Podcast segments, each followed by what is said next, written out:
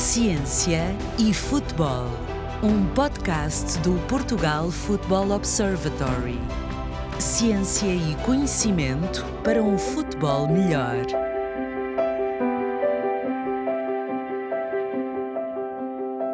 Bem-vindos a mais uma edição do podcast Ciência e Futebol do Portugal Football Observatory. Hoje temos como convidado Hugo Folgado, tem 38 anos e é professor do Departamento de Desporto da Universidade de Évora, onde se formou em 2006. É doutorado em Ciência do Desporto pela Universidade de Trás-os-Montes e Alto Douro, onde antes já tinha feito um mestrado com especialização em Jogos Desportivos Coletivos. As suas principais áreas de investigação são o treino desportivo e os jogos coletivos, justamente, com particular ênfase no futebol. Vamos hoje conversar sobre treino com jogos reduzidos e não reduzidos, matérias a propósito das quais o Hugo já assinou vários artigos científicos. Hugo Folgado, boa tarde. Antes de mais, muito obrigado por ter aceitado o nosso convite. Ah, muito obrigado, Alexandre. É um prazer uh, estar aqui e, e, dar também os parabéns ao Portugal Football Observatory por estes momentos. São uh, momentos de partilha e que aproximam aquilo que é a academia da prática, algo que é muito uh, é, é, uma característica muito importante daquilo que é o nosso futebol também. Esta muito aproximação. Obrigado. Muito obrigado então pela parte que toca o Portugal Football Observatory. Hugo, vamos lá então perceber uh, o que são os jogos reduzidos utilizados no treino de futebol. Bem, jogos reduzidos são formas jogadas, e por formas jogadas entendemos situações em que existe cooperação, portanto, uma equipa de, que tem um conjunto de jogadores que estão a jogar entre eles e que, através de, de, dessa cooperação, procuram ultrapassar outros que identificamos como oposição, uh, em procura de um objetivo, e por isso temos também aquilo que é a, a, a finalização. Uh, mas que têm características simplificadas do jogo, isto é, não têm o mesmo espaço, portanto, têm normalmente um espaço mais reduzido, não têm o mesmo número de jogadores, têm também um número de jogadores mais reduzido, o que simplifica uh, aquilo que é uh, toda a informação que está presente no jogo e permitem uh, que cada jogador individualmente e coletivamente esteja mais exposto às ações que são solicitadas do jogo. E há inclusive a limitação de movimentos em alguns tipos destes exercícios, se bem percebi por alguma literatura. Exatamente, portanto, nós para além desta, desta simplificação que podemos fazer e de, desta, desta redução de, de, espaço, de número, de tempo, podemos também manipular aquilo que são as regras do jogo, eh, condicionando a ação do jogador, por exemplo, ao número de toques, por exemplo, à sua presença numa determinada zona do campo, em que podem sair ou não, a um determinado espaço, podemos manipular, inclusive, aquilo que é a forma de finalização, portanto, se, se, se têm uma baliza como um alvo para finalizar, ou se têm uh, duas balizas pequenas, se para finalizar têm que colocar a bola numa determinada zona. Portanto, uh, temos aqui uma, uma diversidade de, de, estímulos que nós podemos manipular com o objetivo de fazer surgir alguns comportamentos uh, que têm relevância depois para aquilo que são os objetivos do treinador e com aquilo que o treinador pretende depois ver no jogo. Era justamente a pergunta seguinte que tinha: eh, para que servem, eh, com efeito então, e que benefícios trazem ao treinador e aos jogadores este tipo de jogos reduzidos? É isso mesmo, portanto, por, por um lado, nós, e, e, acho que vamos abordar também um bocadinho mais essa temática, temos, temos um, um espaço, um, um tipo de, de exercício que nos permite ter um estímulo uh, junto dos nossos jogadores, junto da nossa equipa, uh, do ponto de vista físico. E, simultaneamente, desenvolver um conjunto de competências técnicas e táticas junto das nossas equipas. Uh, ou seja, nós não temos que separar as, estas diferentes componentes do, do treino, em que, utilizando esta forma de, de exercício, obviamente pensada para aquilo que é o objetivo daquela sessão, nós podemos desenvolver de forma concomitante todas estas componentes ganhando tempo de treino. É? Mas, é um exemplo, por exemplo, uh, pressão, pressão alta, uh, jogo ao primeiro toque. Eu costumo, eu, eu, um, do, um, dos grandes exemplos que eu dou uh, para falar sobre, o jogo, sobre os jogos coletivos, sobre os jogos reduzidos, prende-se com a forma de finalização. Uhum. Por exemplo, uh, se eu tiver uma finalização em que tenho uma linha em que o jogador tem que ultrapassar aquela linha para finalizar, eu estou a apelar àquilo que são os seus comportamentos individuais. Não é? Portanto, estou a apelar àquilo que é a sua capacidade de drible, de finta, uh, e numa fase uh, até de aprendizagem pode ser um estímulo importante.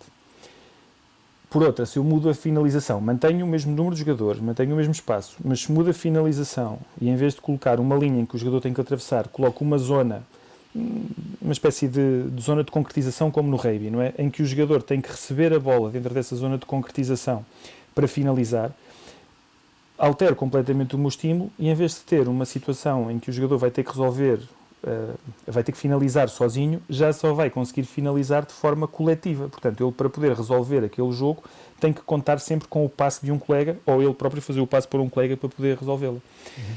O espaço é o mesmo, o número de jogadores são os mesmos, a forma de finalização vai ser completamente diferente. O, o, o estímulo que nós estamos a dar à, à nossa equipa vai ser, vai ser muito diferente. Falando agora mais das questões eh, físicas, que também já abordou, há um estudo de 2017, publicado por investigadores tunisinos e australianos, onde se fala de variados benefícios a este nível dos treinos reduzidos, desde a captação de oxigênio à capacidade de sprint. Pode falar-nos um pouco mais sobre esse, sobre esse trabalho e sobre essas conclusões? Sim.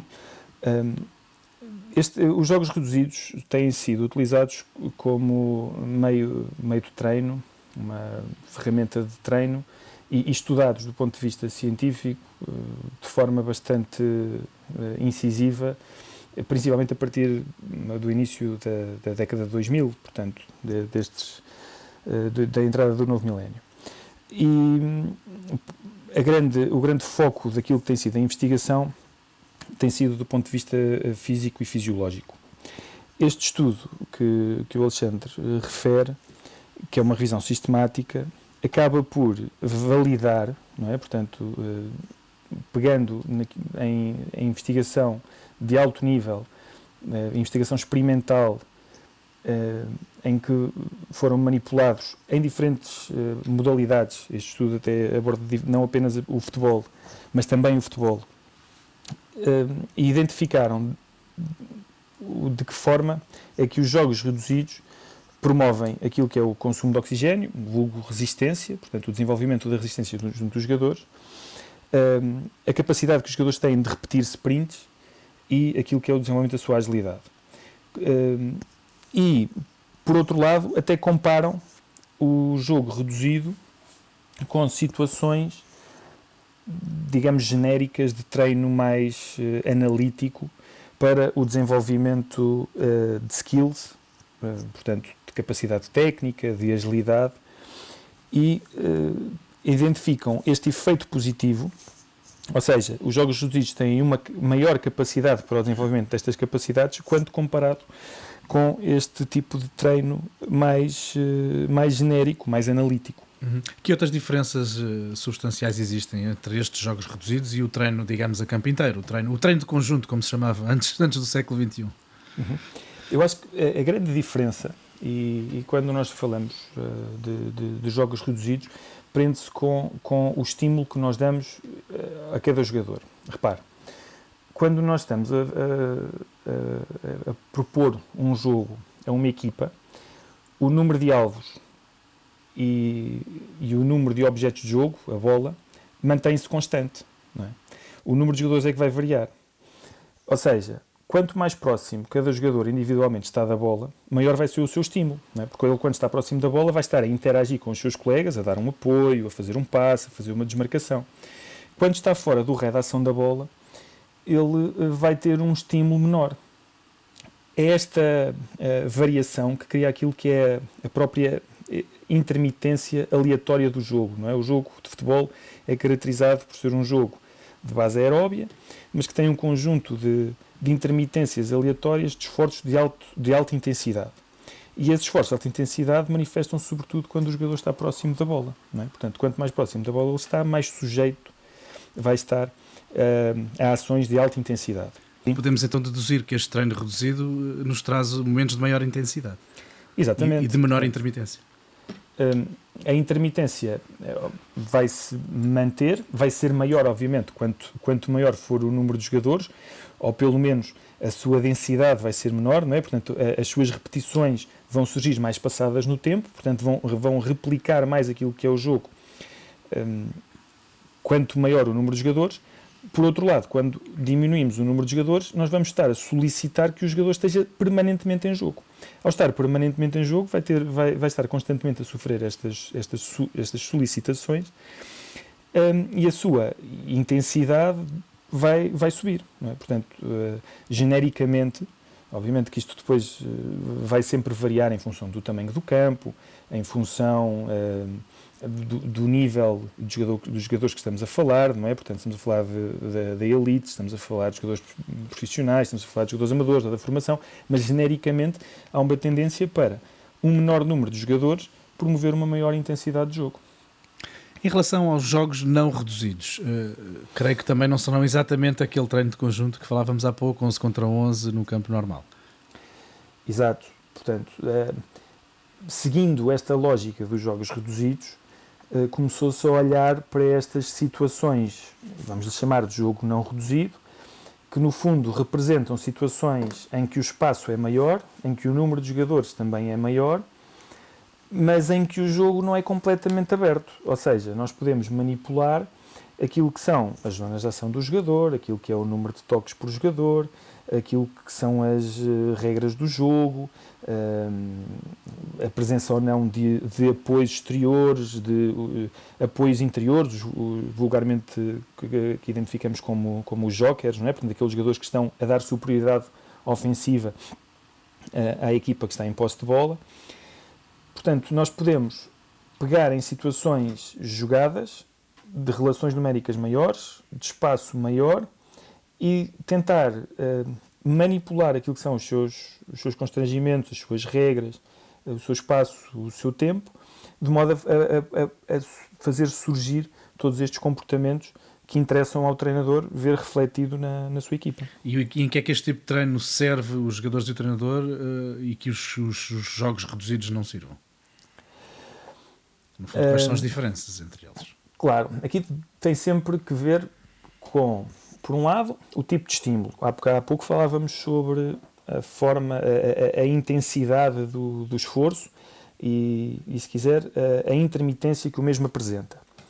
Um, um campo maior, com mais jogadores, permite ao treinador reduzir um pouco esse estímulo, é?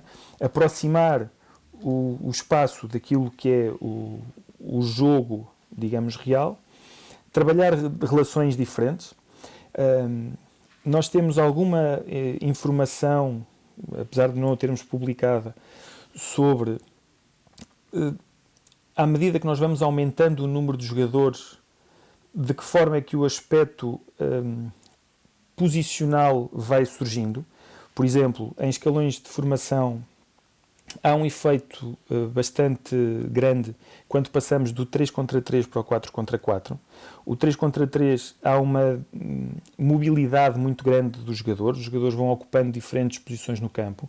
Quando passamos para o 4 para 4 e, e estamos apenas a adicionar um jogador, um, os jogadores tendem um, a, a, começar a ocupar posições específicas no campo, ainda que não haja nenhuma informação por parte do treinador ou por parte do investigador, não é? Portanto, nós não damos nenhuma informação, mas eles começam a ocupar eh, de forma racional aquilo que são os corredores, e assim sucessivamente, à medida setores. que se aumenta o número de, de jogadores?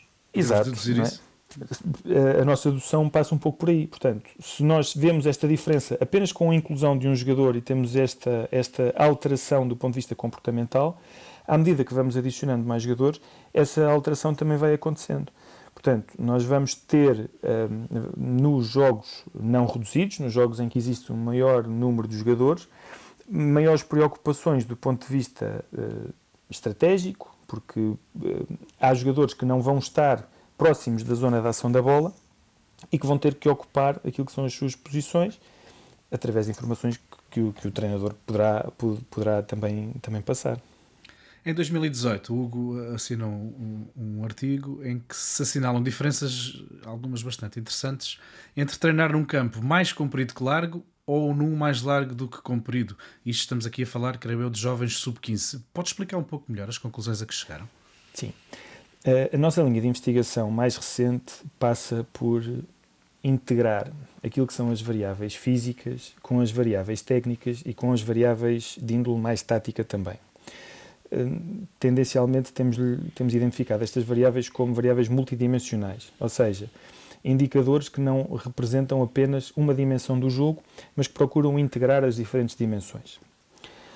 Neste estudo em particular, o que nós procuramos foi comparar um mesmo espaço de jogo, portanto, a área do jogo seria a mesma, mas alterámos um campo de jogo em que tínhamos, por um lado, 30 metros um, de comprimento por 40 de largura e outro em que tínhamos 40 metros de comprimento por 30 de largura. Portanto, o espaço de jogo era exatamente, a área era exatamente a mesma, a uhum. orientação do campo é que era diferente.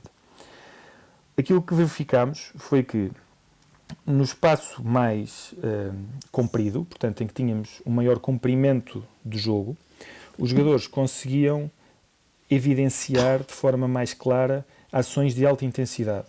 Portanto, conseguiam ter situações de, de deslocamento para o espaço, portanto, à procura de, de, de, tentar ganhar vantagem à equipa adversária, explorando o espaço nas costas dessa mesma equipa, fazendo também surgir um maior número de passes nessa direção. Portanto, um, um, havia um maior número de passes em direção à baliza uh, adversária, à baliza da outra equipa, e o, o tamanho do passe saía, era também ele maior. Por outro lado, quando tínhamos um campo mais largo, mas mais curto, portanto, em que as balizas estavam mais próximas, o que é que acontecia? Não havia tanto espaço para os jogadores evidenciarem este tipo de comportamento de alta intensidade, as equipas estavam mais próximas, não é? portanto, não havia tanto espaço para uh, desmarcar-me para o espaço e conseguir receber um, um passe e conseguir uh, procurar atingir a baliza adversária. O jogo era mais pronunciado naquilo que é a sua largura, mas ao mesmo tempo, e este foi um, um resultado bastante interessante, esta maior dispersão uh, em largura fazia com que a equipa que estava a defender também tivesse que ter uma maior dispersão, não é? portanto, tivesse que se estender por, maior, uh, por uma maior área, o que levava a que, apesar de o campo ser mais curto, os jogadores procurassem situações de remate a uma distância superior, portanto, rematavam de mais longe, eh, assim numa linguagem mais simplificada, uhum. rematavam de mais longe, nesta situação em que, em que, as balizas estavam mais próximas. Ou seja, o facto dos, da, da, defesa, a equipa que está a defender, estar mais dispersa, Há promovia, mais espaço de remate, digamos assim. Exatamente, promovia mais situações em que o atacante podia tentar uh, atirar à baliza. Um, e nós conseguimos uh, a chegar a este tipo de conclusões porque não olhamos apenas para uma vertente do jogo, não é? portanto, não olhamos apenas para a vertente técnica, mas procuramos integrar diferentes componentes do jogo, uh, através daquilo que são os aspectos técnicos, do passe, do remate, do drible, dos aspectos táticos, a área que os jogadores ocupam, o seu nível de sincronização, a distância entre atacante e defesa, foi uma das medidas que nós também medimos, e também os aspectos de índole mais física, portanto, a sua, a sua distância total percorrida e a distância total percorrida em diferentes níveis de intensidade de esforço. Uhum. Este tipo de conclusões podem ajudar a perceber melhor aqueles conceitos de fazer campo largo, fazer campo estreito, que às vezes nós ouvimos os treinadores falarem, uh, para processos defensivos ou ofensivos? Exatamente. Portanto, nós com este tipo de informação, e falando especificamente em primeiro lugar deste trabalho, permite-nos isso. Se nós queremos uh, desenvolver comportamentos de ataque mais à largura, portanto, ter um campo mais largo, temos que promover essa situação no treino. Se queremos tentar ter um jogo mais direto, temos então que procurar ter um, um, campo mais comprido que largo, não é? Dar mais ênfase a essa situação, o que vai também fazer surgir esse tipo de comportamento e esses deslocamentos em direção à baliza de forma mais incisiva uh, junto dos nossos jogadores. Sendo que esse é mais natural, digamos assim, em função daquilo que é a realidade de um campo de futebol, não é? É verdade, mas é, apesar de ser mais natural, não é? Quando, porque nós olhamos para um campo de futebol e ele é mais comprido que largo. Mas quando nós olhamos para o posicionamento da equipa ao longo do jogo, nós vemos, e precisamente de ambas as equipas ao longo do jogo, nós vemos que tendencialmente elas ocupam posições mais largas que compridas. Não é? Nós vemos os jogos hoje em dia, muitas vezes as equipas estão colocadas em 30 metros. Não é? Se nós formos ver a linha defensiva de uma equipa versus a linha defensiva de outra equipa, eles estão colocados em 30 a 35 metros. Uhum. Portanto, nós temos muitas situações em que, apesar do campo uh, permitir essas situações, o, o, o, os nossos jogadores acabam, as nossas equipas acabam por jogar de forma mais larga do que comprida. Estou agora a lembrar-me, por exemplo, da marcação de pontapés de baliza, quando o guarda-redes ou a defesa vai bater longo. Aí é, não só estão, estão chegados uns aos outros na largura, mas também ao comprimento. Ou seja, é que, porquê é que se explica esse fenómeno? Porquê é que as equipas não alargam mais, por exemplo, nessas alturas? É o medo do espaço vazio? Um, aquilo que, eh, que a ciência nos tem, nos tem dito é que as equipas têm uma maior largura e um menor comprimento quando a bola se encontra na zona do meio campo. O, o, que, o que não deixa de fazer algum sentido, não é? E, e, quando olhamos para o jogo, porque é, porque é um momento em que as linhas defensivas estão mais, estão mais subidas. Quando a bola se encontra mais próxima de qualquer uma das balizas, aí tendencialmente, até, até por questões regulamentares, não é? porque fora do jogo só começa a contar a partir do meio campo, a equipa que está a atacar não, não fica tão, tão junta, digamos assim, tão equilibrada, não é? Portanto, acaba por dar mais espaço e acabamos por ter equipas mais compridas, portanto, acabamos por ter um, situações em que as equipas estão mais compridas e não tão largas. Portanto, quando, à medida que nos aproximamos da, da, da baliza. isto é muito interessante do ponto de vista da replicação de, deste tipo de comportamentos com aquilo que queremos no treino. É? Portanto, se eu quero trabalhar uma situação mais de, de, de, criação, em que a bola está mais próxima da zona do meio campo, então provavelmente vou ter que dar mais largura ao campo, não é? À medida que me vou aproximando da baliza, se calhar então tenho que dar mais esta dimensão de comprimento para promover este tipo de comportamentos que vão surgindo naturalmente no jogo. Uhum. Este tipo de conclusões que tiveram com os jovens sub-15, uh, têm, observado também uh, semelhanças em escalões mais, mais velhos?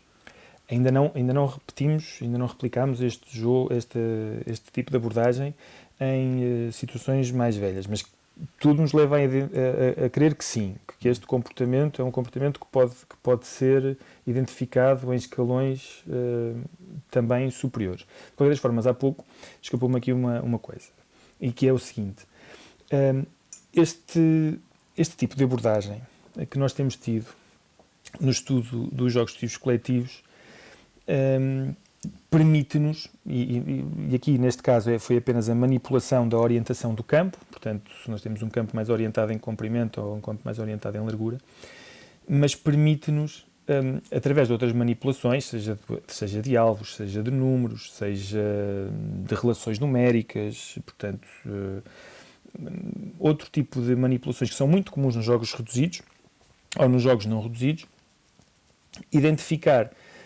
um, que resposta é que os jogadores conseguem dar a essas manipulações e de que forma é que eles se vão uh, adaptando ao longo do tempo não é, a essas mesmas solicitações. Porque a investigação que existe em jogos reduzidos, do ponto de vista clássico, não é? Portanto, uh, como, como eu falava há pouco, na, na, nos anos 2000 até 2010, foi muito focada naquilo que são os aspectos físicos e fisiológicos. Ou seja, nós temos um conjunto de informação muito grande sobre o que é que acontece nessa dimensão. Sabemos que se reduzirmos o número de jogadores que a intensidade aumenta, sabemos que se jogarmos só um toque a intensidade aumenta, uh, se o treinador estiver presente que a intensidade também tende a aumentar. Portanto, tem, temos aqui alguma um, informação que nos permite generalizar estas, adap estas adaptações e, e transportá-las para o treino. Mas do ponto de vista técnico e do ponto de vista tático, ainda existe muito pouca informação. Ou seja, os treinadores sabem o que é que pretendem com cada exercício. Mas ainda não existe, do ponto de vista científico, esta generalização. Se eu um, mudar o número de jogadores, que tipo de comportamentos técnicos e, tipo, e que tipo de, de comportamentos táticos é que eu vou ter? e este é um campo que tem um potencial de investigação, na nossa perspectiva, bastante alargado. É? Porque, se por um lado, ao nível da, da, da, investigação do rendimento, nós temos focado muito aquilo que são um, os jogos, portanto, o, o, jogo em si. Nós, quando faz, fazemos este tipo de análise, estamos sempre a, a, a, ver um fenómeno que já aconteceu, não é? Portanto, um jogo que já passou, que já teve um resultado, teve uma história e que sobre o qual eu interessa-me retirar a informação, como é óbvio, mas já não vou ter a capacidade de intervir. Uhum. Se eu conseguir transportar este tipo de análise para o treino, que é um espaço de excelência para modificar comportamentos e para promover a melhoria do rendimento dos nossos jogadores, os treinadores vão ter esta capacidade de, bem, eu se meter mais um jogador, se tirar mais um, se tirar outro jogador, se der mais espaço de um lado, se der menos espaço do outro, se condicionar a regra de um lado ou se condicionar a regra do outro, eu vou fazer surgir estes comportamentos, não é? E isso vai-me trazer benefício para aquilo que é a minha forma de jogar, para aquilo que, são, que é a minha ideia de jogo. Uhum. Uh, há um outro estudo também, anterior a este de que falávamos, uh, em que se fala justamente de desempenho tático, e aqui já estamos a falar de jogadores de elite, onde se provou que, onde demonstraram que os jogos não reduzidos, em pré-época, creio eu, fazem notar uma melhoria do desempenho tático destes jogadores de elite ao longo de quatro semanas de treino. É isto? Sim, é isso mesmo. Essa foi a nossa primeira abordagem, ainda que de uma forma muito pouco consciente, para ser honesto, Portanto, nós foi, foi, foi um estudo que fizemos em que abordámos diferentes dimensões do jogo. As duas dimensões principais que abordámos foi esta dimensão tática, e essa dimensão tática foi medida através da sincronização de jogadores. Esta sincronização de jogadores um, é medida através de um processo matemático, portanto, quando um jogador se desloca num determinado sentido, a uma determinada intensidade, e o seu par se desloca, o seu par, o seu companheiro, o seu colega de equipa, uhum. se desloca no mesmo sentido, a uma intensidade semelhante, nós conseguimos identificar esse comportamento como um comportamento sincronizado. Se medirmos este comportamento ao longo do tempo, de todo o tempo do exercício, e para todos os pares de jogadores, nós conseguimos perceber um, qual é a resposta, do ponto de vista da, da coordenação, da sincronização, que os jogadores têm em cada. Funciona contexto. sempre em pares essa medição? Esta medição é feita, é feita em pares, não precisa de ser, portanto, nós, nós podemos medir uh, a sincronização dos jogadores, por exemplo, com o ponto médio da sua equipa, e aí já temos uma medida uh, que não é emparelhada. Mas neste caso particular, nós medimos uh, sempre emparelhada e depois olhamos para os resultados do ponto de vista médio. Não é? e vemos neste contexto, portanto, neste exercício, foi a situação em, em, em, concreto foi uma situação de 8 contra 8, jogada em meio campo aproximadamente, em que medíamos o nível de sincronização de todos os pares de jogadores de campo, portanto excluindo os guarda-redes, e, e, fizemos isso. Uh, este era um exercício, foi, foi, um, foi um trabalho uh, muito ecológico, porque um, um, resultou daquilo que, que, que, a equipa naturalmente fazia, portanto era algo que, que, que o treinador pedia de forma constante à sua equipa durante o período preparatório, portanto durante cerca de 7, 8 semanas, uhum. uh, em praticamente todos os, todos os treinos, eles realizavam esse exercício e nós aproveitámos essa situação para ir acompanhando aquilo que é a evolução uh, dos jogadores ao longo deste período, deste período de pré-época. Mas haverá outras, outras formas de, de, medir o desempenho tático, não? Sim, sim, sim, uh, completamente. Há, há, há, outras formas que nos permitem uh, ter eh, métricas que, que, relacionam, por exemplo, ambas as equipas, a equipa que está a atacar com a equipa que está a defender. Uma das métricas mais comuns é, por exemplo, o ponto médio da equipa, de cada equipa e, e a relação que este ponto médio estabelece entre um e outro. Outra métrica muito comum é, é, a área, a área de quem está a atacar versus a área de quem está a defender e a forma como elas vão aumentando ou diminuindo. Um, a regularidade de comportamentos individuais, portanto, se um jogador é mais regular naquilo que são os seus deslocamentos uh, em direção à baliza ou laterais. Portanto, há, há, existem várias métricas e, e Portugal tem um conjunto muito alargado de investigadores que, que, fazem muito boa ciência focada neste tipo de, de indicadores.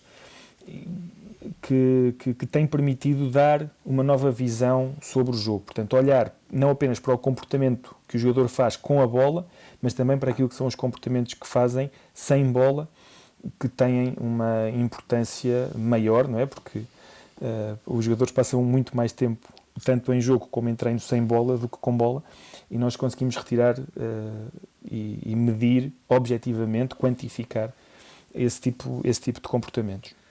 Muito bem. Neste caso em concreto, só, e só para, só para terminar, o que nós fizemos foi medir essa, essa sincronização dos jogadores durante este período preparatório. Dividimos a pré-época em dois momentos, identificámos um, um, momento inicial, que foram as primeiras semanas de treino, e um momento final, portanto, as últimas semanas antes de entrar em competição, e fomos hum, identificar de que forma é que este comportamento sincronizado, este comportamento tático, evoluía. E aquilo que identificámos foi que existia uma melhoria do seu comportamento tático uh, ao longo do tempo. O que faz tanto mais sentido quanto o próprio treinador tinha então essa exigência de que já falou, não é? Exatamente, portanto, este era, um, era, era algo que, que estava muito dentro do, do, treino, portanto, era um objetivo que era pretendido por parte da equipa. Por outro lado, um, e este, este, este é o ponto uh, que nos pareceu mais interessante e, e que, que, que, ficou sempre para reflexão e que sempre que nós confrontamos uh, técnicos, principalmente quando são técnicos que estão mais ligados à vertente uh, física ou fisiológica, que surge sempre alguma discussão, prende-se com aquilo que é a resposta física que os jogadores deram nestes momentos. Por um lado, os jogadores no período inicial da época uh, deram uma maior resposta física ao mesmo exercício do que deram na parte final da época. Isto é, nos primeiros exercícios da época, os jogadores correram mais e correram uma intensidade maior nos primeiros treinos, comparativamente aos últimos treinos da pré-época. O que não faz muito sentido, não é? Se nós queremos que os jogadores fisicamente estejam mais bem preparados no final do período preparatório. Mas isto leva-nos à, à, pergunta com que eu gostaria de, de embrulhar, no fundo, esta, esta nossa conversa. O Hugo acredita que este, este estudo do desempenho tático e do desempenho técnico é que vai marcar, digamos, os próximos anos ao nível da investigação? Eu acho que sim, porque neste caso, neste caso em particular, o que aconteceu foi uma melhoria do ponto de vista tático, ou seja, os jogadores começaram a jogar de um ponto de vista coletivo uh, mais desenvolvido. E isso permitiu-lhes Eles... poupar energia. Exatamente, tal e qual. Eh, foi exatamente isso que aconteceu. O facto dos jogadores terem uma, um, melhor conhecimento uh, sobre como é que o colega joga permite-lhes retirar é, a necessidade de estar constantemente a corrigir a sua posição. E isso diminui aquilo que é a sua exigência física no treino. É? Portanto, aquela ideia de que uh, se a minha equipa está bem preparada taticamente, eu vou ter menos exigências físicas, está neste estudo um, comprovada, não é? ou pelo menos suportada, do ponto de vista científico. E acha que podemos alargar isso à área técnica também? Uma equipa mais bem preparada tecnicamente, com melhores movimentos, com melhores decisões, pode também poupar esforço. Costuma dizer-se isso, não é? Corre a bola e não corremos nós, não é? Eu, eu, eu estou em crer que sim. Aqui é sempre o problema da ciência versus prática. Nós, na ciência, procuramos sempre generalizar resultados na prática, nós procuramos sempre especificá-los, né? identificá-los naquilo que são os aspectos individuais e as particularidades da nossa equipa. Obviamente que cada equipa terá a sua resposta individual, mas nós podemos olhar para essa resposta individual ao longo do tempo, identificar padrões, é? identificar esses, esses padrões comportamentais e tentar uh, perceber de que forma é que, ao longo do tempo, os nossos jogadores vão, vão variando nessa resposta, cruzando essa informação com informação técnica e com informação tática. E eu penso que esta uh, é uma linha de investigação, é, é, aquela que nós temos seguido, não é? E só, só por aqui, obviamente, uh, tem que ser aquela que nós te, uh, vendemos, no bom sentido da palavra, uhum. mas eu penso que é uma linha de investigação muito interessante, porque permite, como disse há pouco, aos treinadores manipularem os exercícios, os jogos reduzidos ou os jogos não reduzidos, à procura de comportamentos, à procura de um determinado impacto de treino, não é? portanto, de uma determinada exigência física, porque no limite, este, este, pode, este pode ser também um objetivo dos treinadores, não é? eu, eu, quero ter um eu quero ter um exercício que promova este tipo de ação técnica, este tipo de ação tática, mas que por outro lado tenha um menor impacto físico. Hoje em dia, com o volume de jogos que existe, eu penso que esta seja uma uh, procura por parte dos, dos treinadores, é? conseguirem treinar todas as ações de jogo, mas ao mesmo tempo dar um menor impacto. menos esforço. Exato, não é? conseguindo recuperar melhor a sua equipa. Se nós conseguirmos ir tendo toda esta informação, recolhendo toda esta informação, modelando o treino, nós aproximamos-nos desta resposta e conseguimos contribuir para aquilo que é a decisão do treinador eh, no exercício que apresenta ao seu, à sua equipa, ao seu conjunto de jogadores.